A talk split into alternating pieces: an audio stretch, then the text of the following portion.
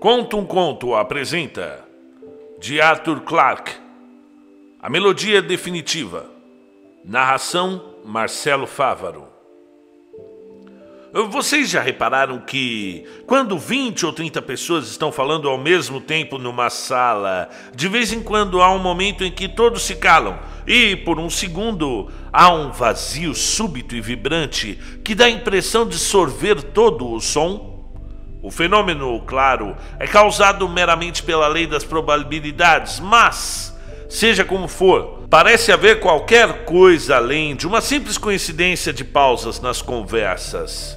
É como se quase todo mundo estivesse esperando ouvir alguma coisa. O que? Ninguém sabe.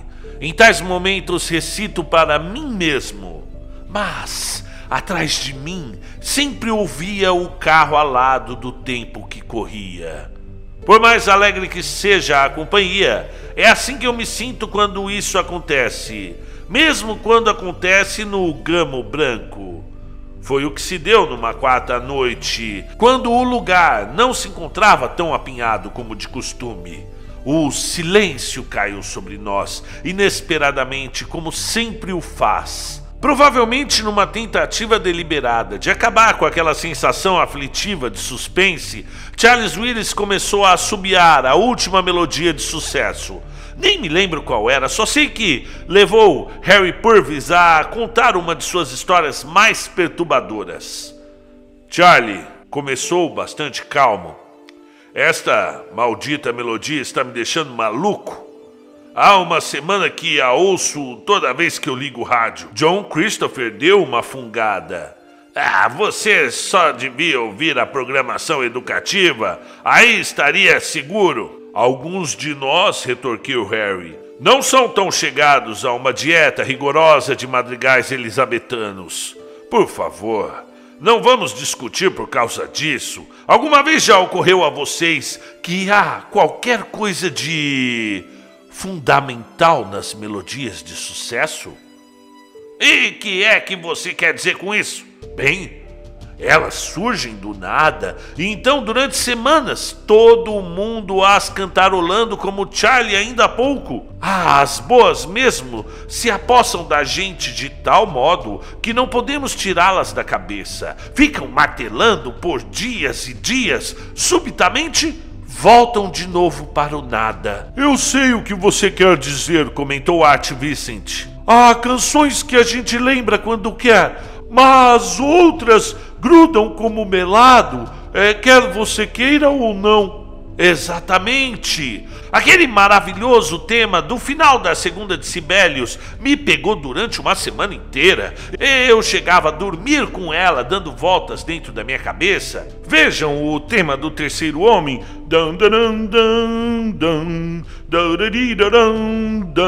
Pense no que isso fez com todo mundo. Harry teve que fazer uma pausa e esperar até que sua plateia parasse de imitar a cítara. É, quando o último piano morreu no ar, ele continuou: Exatamente! Todos vocês passaram pela mesma coisa, mas o que é que há nas peças musicais que têm esse efeito? Algumas são grandes composições, outras apenas banais, mas evidentemente todas têm alguma coisa em comum. Continue, disse Charlie. Estamos esperando. Eu não sei a resposta, replicou Harry. E não quero saber. Por quê? Porque conheci um homem que a descobriu. Automaticamente alguém passou um chope para ele, de maneira que o tenor de sua história não desafinasse. Uma porção de gente sempre se aborrece quando ele tem que parar no meio do voo para reabastecer. Eu não sei qual a razão disse Harry Purvis. A maioria dos cientistas se interessa tanto por música, mas é um fato inegável. Conheço vários grandes laboratórios que têm suas próprias orquestras sinfônicas amadoras, e algumas são bem boazinhas. São óbvios os motivos da propensão no caso dos matemáticos. A música, é, especificamente a clássica, tem uma estrutura que é quase matemática. Há também, claro, a teoria subjacente, relações harmônicas, análise de modulações, distribuição de frequências e assim por diante. É, é um estudo fascinante em si mesmo, extraordinariamente atraente para a mentalidade científica e, e não impede, como se poderia pensar, a apreciação puramente estética da música pela música. Mas tenho que confessar, contudo, que o interesse de Gilbert Lister por música era puramente cerebral. Ele era, antes de mais nada, um fisiologista especializado no estudo do cérebro. Portanto, quando diz que seu interesse era cerebral, minha intenção foi bem literal. Para ele, Alexander Ragtime Band e a Sinfonia Geral eram a mesma coisa. Não se preocupava com os sons propriamente ditos, apenas com o que acontecia depois que penetravam nos ouvidos e começavam a mexer no cérebro. Numa plateia culta como esta, disse Harry com uma ênfase que fez da frase um insulto explícito, não haverá ninguém que ignore o fato de grande parte da atividade cerebral ser elétrica. Há mesmo durante o tempo todo palpitações constantes e ritmadas que podem ser detectadas e analisadas por instrumentos modernos. Era este o campo de Gilbert Lister. Poderia fixar eletrodos no crânio da gente e seus amplificadores registrariam nossas ondas mentais em metros e metros de fita. E aí ele as examinaria e diria um monte de coisas, as mais diversas e interessantes a nosso respeito. Finalmente, afirmava ele, seria possível identificar qualquer pessoa pelo seu encefalograma, para usar o termo correto, mais positivamente que por suas impressões digitais. Um homem pode conseguir que um cirurgião troque a sua pele mas, se alguma vez chegarmos ao estágio em que a cirurgia possa transformar seu cérebro, bem, nesse caso não se tratará mais da mesma pessoa e ainda assim o sistema não teria falhado. Foi enquanto estudava o alfa, o beta e outros ritmos no cérebro que Gilbert se interessou por música Estava certo que devia haver alguma conexão entre os ritmos musicais e mentais. Fazia suas cobaias ouvirem música nos tempos mais variados para verificar o efeito nas suas frequências cerebrais normais. Como seria de esperar, eram muitos os efeitos, e as descobertas que fez conduziram-no a campos mais filosóficos. Só consegui ter uma única boa conversa com ele sobre suas teorias. É, não que ele fosse reservado, é, por falar nisso, nunca encontrei um cientista que o fosse. Mas não gostava de falar sobre seu trabalho até que soubesse para onde ele o levava. Assim mesmo, o que me contou foi suficiente para demonstrar que ele tinha aberto uma perspectiva muito interessante e, dali em diante, fiz questão de cultivar a sua intimidade. Minha firma fornecia parte do seu equipamento, mas Nunca tive nada contra um pequeno lucro por fora. Ocorreu-me que, se as ideias de Gilbert dessem certo, ele não poderia prescindir de um empresário antes que alguém assobiasse o primeiro compasso da Quinta Sinfonia. o que Gilbert estava tentando era dar bases científicas à teoria das músicas que chegavam às paradas de sucesso. Lógico, que não via as coisas por esse prisma. Ele as encarava como um projeto de pesquisa pura e não previa nada além de um artigo científico. Eu, porém, logo divisei as implicações financeiras. Era de se tirar o chapéu. Gilbert tinha certeza de que uma grande melodia ou uma composição de sucesso deixava sua impressão na mente porque, de certa maneira, se ajustava aos ritmos elétricos fundamentais em ação no cérebro. E ele fazia uma analogia. É como uma chave Yale é, entrando numa fechadura. Os desenhos das duas peças têm que se encaixar para que aconteça alguma coisa. Atacou o problema por dois lados. Em primeiro lugar, juntou centenas de composições realmente famosas, tanto de música clássica quanto de popular, e analisou-lhes as estruturas, sua morfologia, como queria Gilbert. É, isto era feito automaticamente, num grande analisador harmônico que separava todas as frequências. Evidentemente não era só isso, mas estou certo de que vocês pegaram a ideia básica.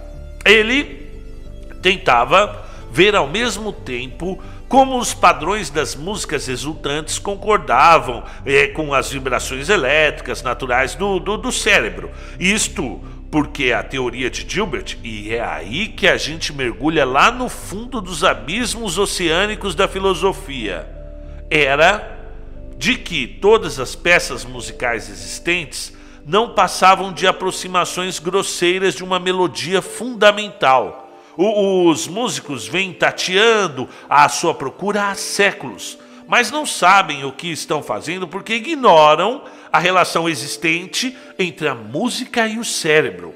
Agora, que isso ficava esclarecido, seria possível compor a melodia definitiva. Ora, disse John Christopher, e, e, isso não passa de uma edição atualizada da teoria dos ideais de Platão? Vocês sabem, todos os objetos do nosso mundo físico não passam de cópias imperfeitas da cadeira ideal, da mesa ideal, ou seja lá o que for ideal. Portanto, o seu amigo estava atrás da melodia ideal e, e, e encontrou? Estou tentando lhes contar, continuou Harry imperturbável. É, levou mais um ano para Gilbert é, completar a sua análise. E aí ele partiu para a síntese. Para simplificar as coisas, direi que ele construiu uma máquina, uma máquina que produzia automaticamente padrões sonoros de acordo com as leis que tinha descoberto. Tinha balanças cheias de osciladores e conservadores de frequência. Ele adaptara um órgão eletrônico comum para essa parte do aparelho e essas bancadas eram controladas por sua máquina, sua máquina de compor. Ah, da maneira um tanto infantil com que os cientistas gostam de dominar os frutos de seus talentos, Gilbert batizou aquele aparelho de Ludwig. E, e, talvez ajude a compreender como Ludwig funcionava se o imaginarem como uma espécie de caleidoscópio. caleidoscópio trabalhando com o som ao invés da luz. Mas era um caleidoscópio preparado para obedecer a determinadas leis, e estas Gilbert acreditava, eram baseadas na estrutura fundamental da mente humana. Se conseguisse ajustá-lo corretamente, Ludwig seria capaz, mais cedo ou mais tarde, procurando entre todos os padrões musicais possíveis, de encontrar a melodia definitiva. E eu tive a oportunidade de ouvir Ludwig em ação. E realmente era fantástico. O, equipamento era aquela confusão indescritível de aparelhos eletrônicos que sempre se encontra em qualquer laboratório. Podia ser a maquete de um novo computador, um visor de radar, um sistema de controle de tráfego ou um aparelho de rádio amador. Era muito difícil acreditar que, se aquilo realmente funcionasse, todos os compositores do mundo ficariam desempregados. É, é, ficariam mesmo? Talvez não. Ludwig poderia ser capaz de fornecer a matéria-prima, mas naturalmente ele teria ainda que ser orquestrado. Quando o som começou a sair pelo alto-falante, pareceu-me a princípio estar ouvindo exercícios para cinco dedos, executados por um aluno aplicado, mas completamente sem inspiração. A maioria dos temas era banal. A máquina executava um e depois percorria toda a sua gama de variações, compasso após compasso, até ter esgotado todas as possibilidades antes de passar para o seguinte. De vez em quando conseguia uma série de acordes admiráveis, mas o todo não me dizia nada. Gilbert explicou-me, todavia, tratar-se apenas de um teste a título de experiência e que os circuitos principais ainda não estavam instalados. Quando o fossem, Ludwig seria muito mais seletivo. No momento estava tocando tudo que se apresentasse. É, não tinha senso de discriminação. Quando o tivesse adquirido, então as possibilidades seriam ilimitadas. E foi a última vez que vi Gilbert Lister. Tinha combinado de ir visitá-lo no seu laboratório daqui uma semana, quando ele esperava ter progressos substanciais para mostrar. Acontece que me atrasei cerca de uma hora. Acho que nunca tive tanta sorte na vida. É, quando cheguei lá, tinham acabado de levar Gilbert. O, o seu assistente no laboratório, um velhinho que trabalhava com ele havia anos, Estava sentado, é, muito perturbado e abatido entre a fiação emaranhada de Ludwig. Levei muito tempo para descobrir o que acontecera e mais ainda para encontrar uma explicação. Não havia dúvida de uma coisa: Ludwig finalmente tinha funcionado. O assistente havia saído para almoçar, enquanto Gilbert estava fazendo os ajustes finais e uma hora mais tarde, quando voltou ao laboratório, estava pulsando com uma frase melódica longa e muito complexa. Ou, ou, ou, a máquina tinha parado automaticamente nesse ponto, ou Gilbert já tinha fixado no modo repetir. De qualquer forma, ele estivera ouvindo a mesma melodia pelo menos algumas centenas de vezes. Parecia estar num transe quando o assistente o encontrou. Os olhos estavam abertos sem ver os seus membros estavam rígidos. Mesmo quando Ludwig foi desligado, não houve diferença. Gilbert não tinha mais remédio. E que havia acontecido? Bem, acho que deveríamos tê-lo previsto, mas é fácil ser sábio depois das coisas acontecerem. É como se.